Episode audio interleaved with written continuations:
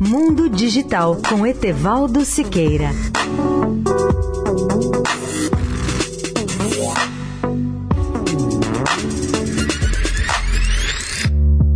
Olá, amigos da Eldorado. Parece uma história de ficção, mas o estudante Arnav Kapoor do Media Lab do MIT acaba de criar um dispositivo que parece comandado pelo pensamento e que tem o nome sugestivo de alter ego.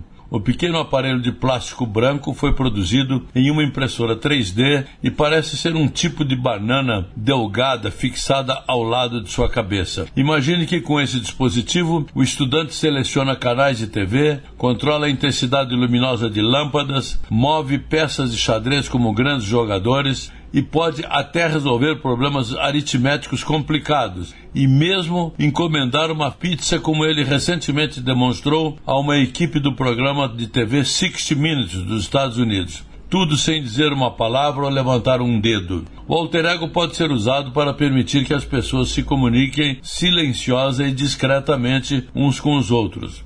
Quando pensamos numa ordem, nossos músculos faciais recebem impulsos do pensamento que são captados por eletrodos do alter ego e enviados via Bluetooth a um computador, onde eles podem ser decodificados por algoritmos e em seguida fazer coisas como ligar a luz, acender a televisão, por exemplo, ou executar outras ações. O sistema inclui fones minúsculos de auscultadores que utilizam as vibrações sonoras por condução óssea para dar o feedback ao usuário, ou seja, para que ele seja informado por meio de uma voz computadorizada o que outros alter egos estejam tentando dizer-lhe sem bloquear os ouvidos.